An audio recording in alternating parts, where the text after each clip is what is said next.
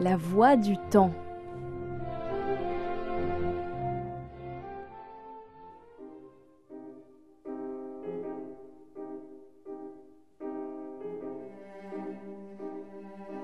Né en 1882 à Paris, Jacques Maritain s'éteint à Toulouse à près de 90 ans. Quoique parfois encore trop méconnu, la trace du philosophe et théologien est indélébile dans le paysage intellectuel catholique français.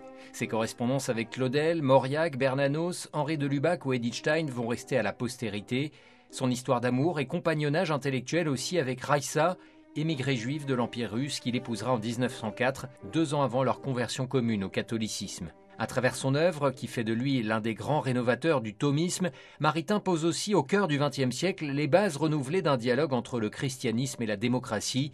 François Huguenin est professeur d'histoire des idées à l'Université catholique de Paris. C'est un penseur chrétien de la démocratie. Maritain a voulu apporter sa contribution qui est celle du philosophe chrétien ou du philosophe et du chrétien pour revitaliser la démocratie. C'est-à-dire qu'il y a chez lui ce sentiment que de toute façon, après l'ère des années 30 et des totalitarismes, il est bien évident qu'il y a une alliance naturelle qui s'est fait jour entre le christianisme et la démocratie. La démocratie a besoin du christianisme, je dirais, pour être quelque part vitalisée, pour être autre chose qu'une simple procédure institutionnelle de désignation des gouvernants. Il y a deux mouvements qui vont de pair chez Maritain et qui procèdent au fond d'une distinction qu'il fait et qu'il a toujours fait au fur et à mesure de, de l'évolution de sa pensée entre ce qu'on appelait le temporel et le spirituel. Euh, et cette distinction-là, elles font, je dirais, deux limites. Une limite à l'État, qui n'est jamais un absolu.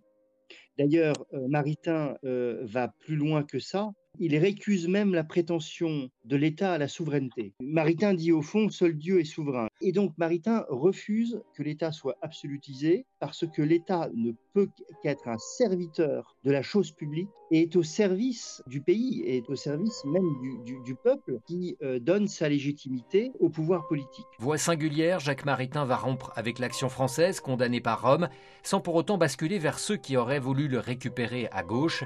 Sa liberté intellectuelle fait toujours la force de cette figure dans une France où on aime souvent coller des étiquettes. Dans le panorama du catholicisme français, au fond, Maritain est mal vu des deux côtés.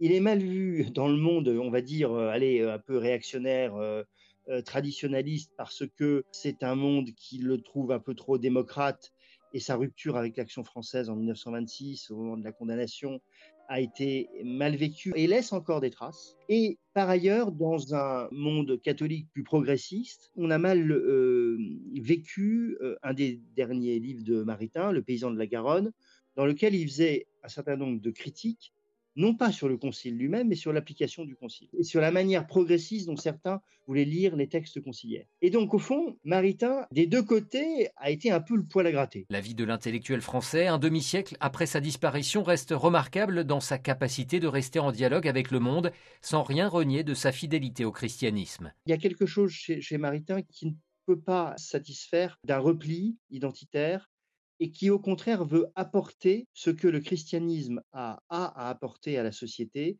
l'apporter au monde. Maritain a toujours été quelqu'un, et avec sa femme Raissa, ils ont reçu chez eux des gens qui étaient de, alors beaucoup d'artistes, d'écrivains, mais des gens qui étaient d'horizons parfois assez différents, parfois assez loin de l'Église, parfois avec des mœurs qui étaient condamnées par l'Église. Et donc il y a toujours eu à la fois une rectitude de pensée et de, vie chez, Maritain, qui est tout à fait remarquable, et en même temps un accueil de l'autre sans jugement, parce que je crois qu'il avait cette idée d'aller vers, voilà, aller vers euh, le monde euh, avec confiance, avec la confiance de celui qui, je crois, euh, sait qu'il est fort de quelque chose qui le dépasse et qui est à la fois la tradition de l'Église, et en même temps le souffle de l'Esprit Saint.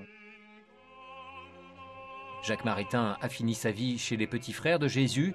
Sa cause de béatification avec son épouse a été ouverte en 2011.